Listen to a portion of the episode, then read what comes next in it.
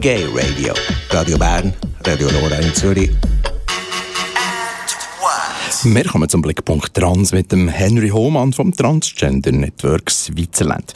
Die wichtigste Meldung heute sicher, dass die Weltgesundheitsbehörde Trans vor Listen von den psychischen Störungen streichen Henry, willkommen im Studio. Schön, bist du da. Hallo Daniel, schönen guten Abend. Seit 28 Jahren ist Homosexualität keine psychische Störung mehr. Transpersonen gelten allerdings gemäss Weltgesundheitsbehörde noch immer als krank, aber das soll jetzt zum Glück ändern. Ja, zum Glück, weil ähm, ich denke, es ist wirklich nicht allen Zuhörenden klar, eben dass Trans offiziell noch als psychische Erkrankung gilt.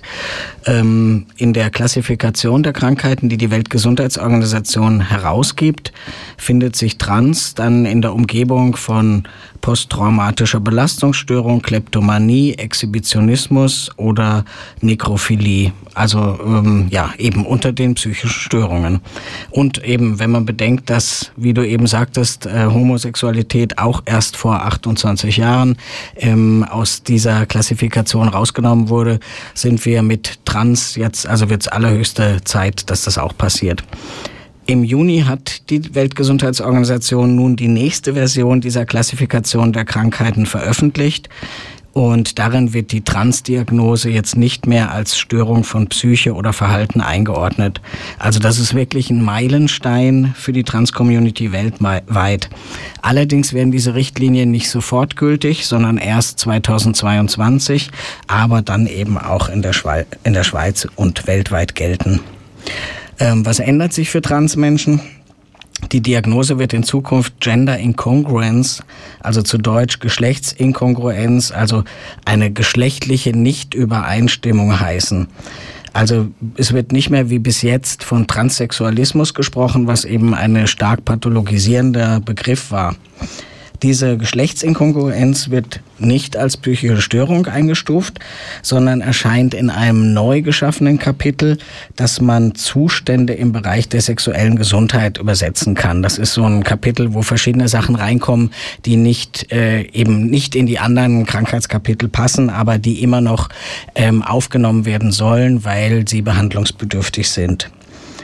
Ähm, sehr wichtig ist auch, dass die neue Diagnose nicht auf dem bisherigen Zweigeschlechtermodell basiert, dass also nicht-binäre Menschen, Menschen, die sich nicht nur als Frau oder nicht nur als Mann definieren, auch eingeschlossen sind. Ähm, die bisherige Diagnose eben im Bereich der psychischen Erkrankung hat auch leider dazu geführt, dass ähm, eine starke Stigmatisierung und Marginalisierung und auch Gewalt an Transmenschen dadurch gefördert wurde. Es gibt auch Berufe, die Transmenschen nicht offen standen, weil sie eben diese Diagnose ähm, hatten.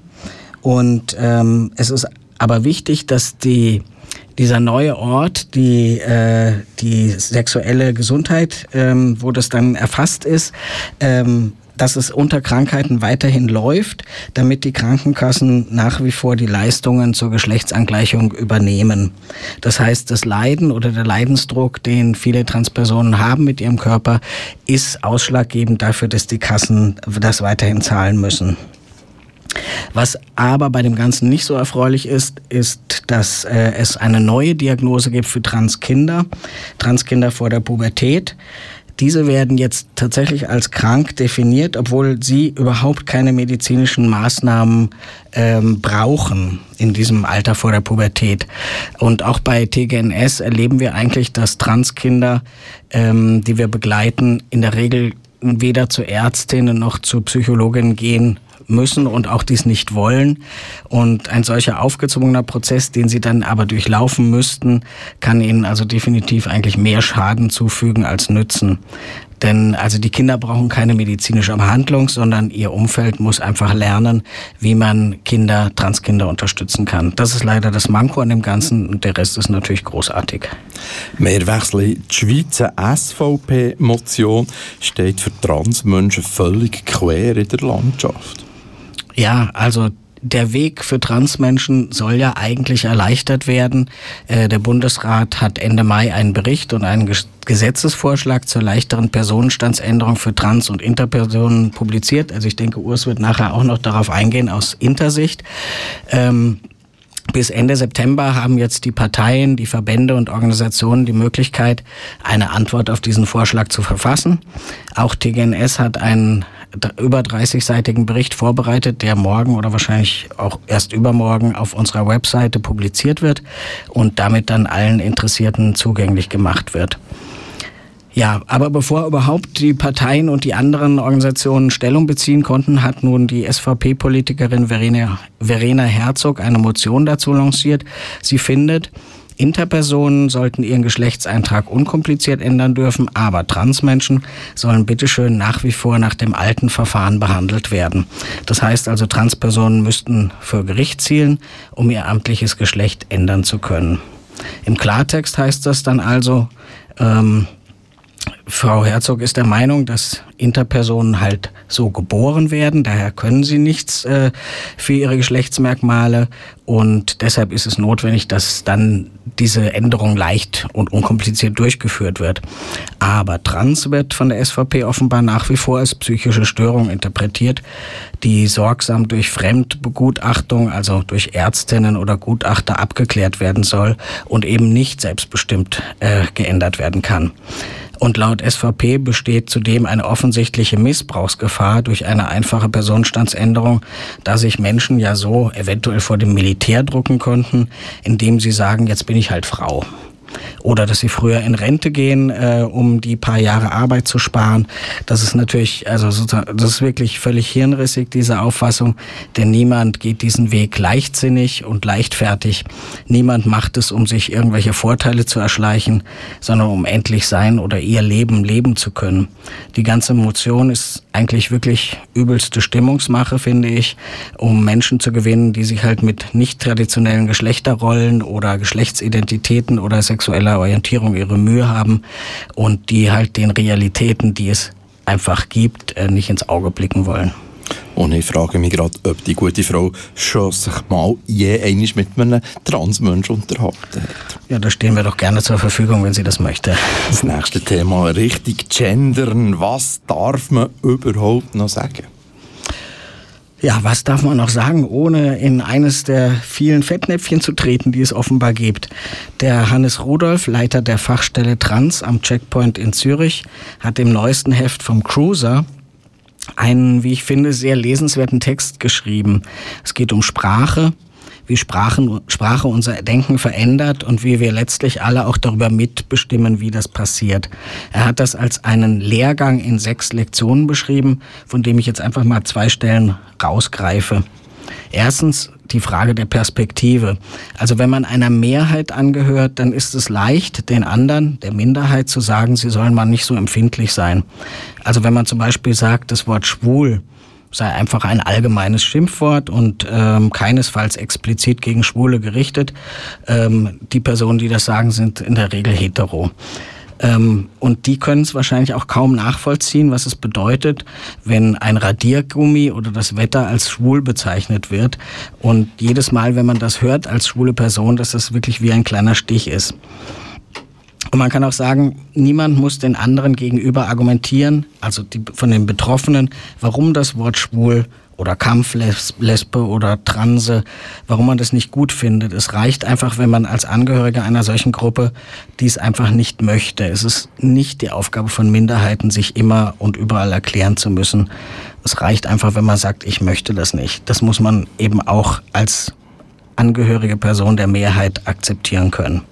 Und zweites Beispiel, die unwillkürliche Abwehr, das finde ich auch sehr gut. Man kennt das ja. Man will eigentlich niemanden verletzen, aber es passiert halt trotzdem und dann denkt man sich, kann ich jetzt einfach gar nichts mehr sagen, ohne dass sich jemand auf den Schlips getreten fühlt. Ähm, was ist was ist denn verflixt nochmal der Unterschied, wenn ich sage, der Henry war mal eine Frau oder Henry hat lange als Mädchen gelebt oder alle dachten, Henry sei ein Mädchen? Das ist aber in der Tat ein ziemlich großer Unterschied, denn er zeigt, wie man über Trans denkt und wie man eben darüber auch spricht. Also das heißt, klar, Sprache lässt sich nicht auf Befehl ändern, Deshalb berichte ich auch gerne und häufig über Medienartikel, die ich gut oder vor allem über die, die ich nicht gut finde, um auf Formulierungen aufmerksam zu machen, die Transmenschen abwerten oder nicht in ihrer Identität respektieren. Also ein anderes Beispiel, auch äh, aus dem Bereich Sprache. Das Wort Neger zum Beispiel würde heute eigentlich niemand mehr sagen. Und auch die Diskussion über das Wort Mohrenkopf, die so letztes Jahr nochmal durch die Medien ging, zeigt, dass hier Veränderungen stattfinden, dass man es ernsthaft diskus diskutiert. Ähm, vieles in unserer Sprache ist halt eine Gewohnheit, die sich mittlerweile vielleicht als falsch oder nicht mehr aktuell rausstellt. Aber es ist halt auch so, niemand weiß alles, alle machen mal Fehler, sprechen falsch über Trans, machen Witze über Trans, die andere verletzen oder unsichtbar machen oder halt bestehende Diskriminierung auch verstärken. Das ist teilweise okay. Ähm, toll wäre es aber, wenn man dann auf die Kritik, die dagegen kommt, nicht nur mit Abwehr reagiert, sondern versucht, bestimmte Dinge auch zu verstehen in den Schuhen sozusagen der anderen Person und auch zu verändern, Sprache zu verändern. Das fällt niemandem leicht, aber es lohnt sich auch immer wieder mal über seinen eigenen sprachlichen Schatten zu springen. Also das beste Rezept, äh, was Hannes vorschlägt in seinem Artikel, ist Respekt zeigen und anderen Sichtbarkeit geben, indem man sie mitbenennt extra wirklich benennt. Ähm, zum Beispiel die Anrede, das ist ein ganz einfaches Beispiel. Wenn ich sage, sehr geehrte Damen, aha, also keine keine Herren dabei? Oder sollen die einfach mitgemeint sein? Oder wie verstehe ich das jetzt? Und nicht-binäre Personen werden in der Regel auch nicht benannt. Und dann wird den vielen Leuten das auch alles zu kompliziert. Aber es ist halt so, was nicht benannt wird, das existiert nicht. Und Sprache bestimmt unser Weltbild. Das finde ich ist äh, eine sehr schöne und spannende Erkenntnis aus diesem relativ kurzen und schön und knackig geschriebenen Artikel von Hannes. Es lohnt sich wirklich, ihn zu lesen, im Sommerheft des Cruiser zu finden. Der Blickpunkt Trans hier im Gay Radio mit dem Henry Hohmann. Wir wechseln zu TGNS. Intern Trans-Tag 2018 findet Anfang September statt und Mensch kann sich jetzt anmelden. Genau. Jetzt geht's nämlich los. Seit ein paar Tagen kann man sich zur sechsten Schweizer Trans-Tagung anmelden. Sie findet am 1. und 2. September in Bern statt, in den Gebäuden der Post im Berner Wankdorf-Quartier. Äh, leider ist das nicht ganz umsonst zu haben. Wenn man an beiden Tagen teilnimmt, gibt es halt eine Teilnehmergebühr von 120 Franken. Pro Einzeltag sind 70 Franken. Und die Tagung hat ein sehr schönes Motto gefunden. Es heißt Trans and Proud. Äh, wir haben ja immer englische Motti, damit es für alle irgendwie passt. Aber ich finde es sehr schön. Es ist sehr äh, bestärkend.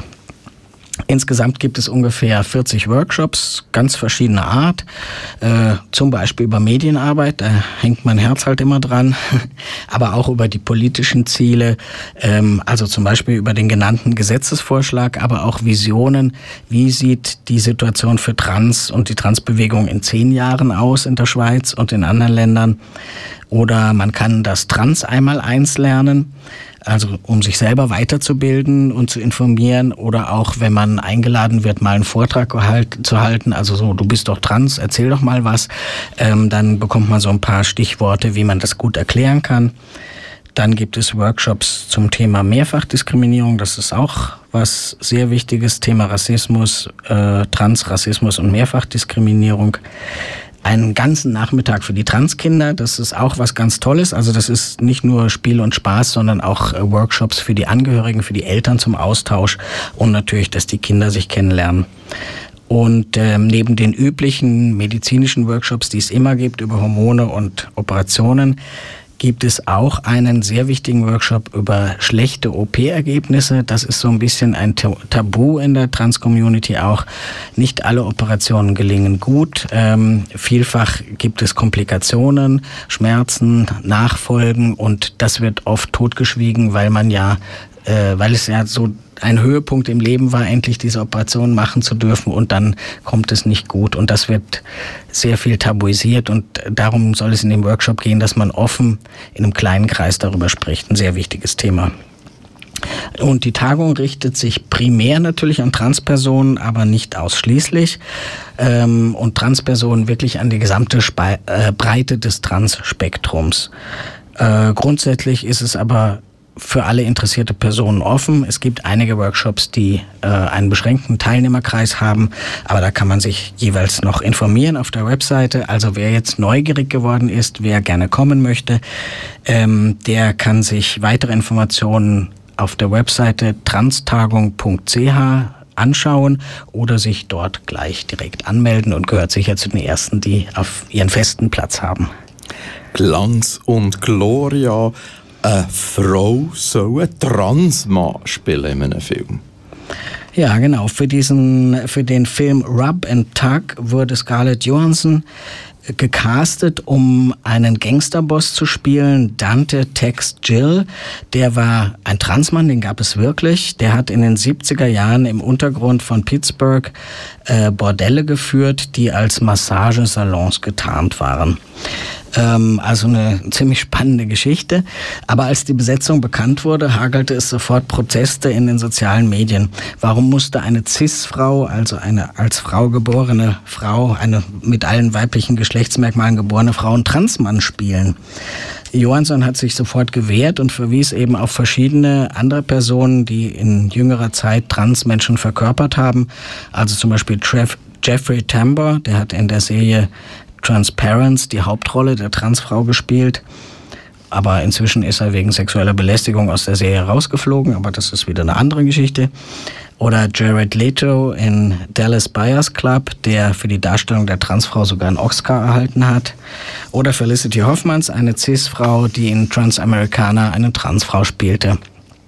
Oder Eddie Redmayne, darüber haben wir auch schon äh, mal diskutiert, der El Lili Elbe die erste bekannte Transfrau verkörperte. Das sind alles bekannte Cis-Schauspieler, die sich mit Transrollen profiliert haben.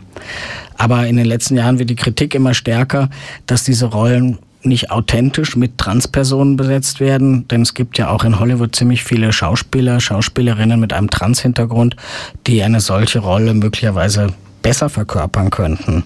Also jedenfalls würde es niemandem heutzutage noch einfallen, einen Schwarzen durch einen schwarz angepinselten Weißen verkörpern zu lassen, wie das im frühen 20. Jahrhundert, wenngleich aus anderen Gründen üblich war. Ähm, aber ich meine, man kann das Thema immer von verschiedenen Seiten ansehen. Ähm, zum Beispiel der Film Eine fantastische Frau. Ähm, in dem hat die Hauptrolle tatsächlich eine Transfrau gespielt, Daniela Vega. Der ist ausgezeichnet worden, der ist bejubelt worden. Es ist also kein Gegenargument, dass man sagt, Trans-Schauspieler kennt keiner oder die können es nicht. Also man kann sich da eigentlich nicht mehr rausreden. Aber die, die Diskussion ist natürlich schon, ähm, ob Filme wie The Danish Girl wirklich so erfolgreich gewesen wären, wenn man die Hauptrolle mit einer weniger bekannten Transperson besetzt hätte und nicht mit Eddie Redmayne, den halt alle Welt kennt. Und die Frage ist natürlich, sind Schauspieler nicht dafür ausgebildet, jemanden zu spielen oder etwas zu verkörpern, was sie selber möglicherweise nicht sind? Also ich meine, die Frage ist dann, hätte Rock Hudson niemals Doris Day küssen dürfen, wenn man gewusst hätte, welche sexuelle Orientierung er hat? Also die Filmindustrie wandelt sich natürlich und es gibt mehr und mehr Schauspielerinnen und Schauspieler, die trans sind. Also warum nicht darauf setzen und natürlich auf die darstellerische Leistung? Denn wenn nicht Transpersonen Transmenschen spielen, äh, wird ja genau das transportiert, was Transmenschen nicht sind, nämlich dass sie eine Rolle spielen und dafür noch mit Oscars belohnt werden wenn sie überzeugend gespielt haben, gespielt haben. Aber für Transmenschen ist das eben alles kein Spiel, sondern bitterer Ernst. Und nach den ganzen Protesten, die da über Scarlett Johansson äh, eingerollt sind, hat sie also sich von der Rolle distanziert und ja, jetzt bleibt eigentlich noch offen, wer den Gangsterboss spielen wird, ob es tatsächlich ein Transmann ist oder nicht. Wir werden sehen. Du bist letzte Woche, Henry, in Spanien in der Ferien und hast von der der Glanz- und Gloria-Meldung Ja, ich glaube, die war schon ein bisschen früher, aber ich war tatsächlich in Spanien. Ja, und da gibt es eine wirklich interessante Neuigkeit. Ähm, schon letzten Monat ist die spanische Transfrau Angela Ponce, hat den Titel der Miss Universe Spain gewonnen und wurde zur schönsten Frau Spaniens gekürt. Ähm, sie tritt jetzt gegen die anderen Landessiegerinnen weltweit um den Titel der Miss Universe an und ist die, überhaupt die erste Transfrau, die es unter die Finalistinnen in diesem Wettbewerb geschafft hat, also in den, um den Welttitel. Äh, man kann natürlich diesen Wettbewerben und man sollte diesen Wettbewerben durchaus kritisch entgegenstehen. Doch die, die Strahlkraft, die sie also nicht nur auf den People-Seiten der Magazine haben, ist auch nicht zu unterschätzen. Also auch wenn zum Beispiel die, die Berichterstattung jetzt über Angela damit beginnt, äh, dass sie als Junge geboren wurde, wird auch sehr viel Wert darauf gelegt, dass sie als Aktivistin für Transrechte dargestellt wird. Das finde ich schon, ist wirklich ein Schritt voran. Und damit hat sie natürlich eine Wirkung, die weit über das, was wir so in unseren LGBT-Aktivistinnenkreisen machen, hinausgeht. Und sie sagte auch, und das finde ich ein ganz tolles Statement zu Transfrauen, sagt sie, ihr seid Frauen, egal ob ihr euch habt operieren lassen oder nicht. Schönheit ist das eine, aber ein authentisches Leben führen ist das Wichtigste. Dem kann man nichts hinzufügen. Merci, Henry, für die wichtigen Informationen hier im Blickpunkt Trans im Gay Radio. Der Henry Hohmann ist vom Transgender Network Switzerland TGNS und TGNS findest du auf tgns.ch. Und der nächste Blickpunkt Trans gibt es nächsten Monat wieder. Dann ist Petra Brumbacher bei uns hier im Studio.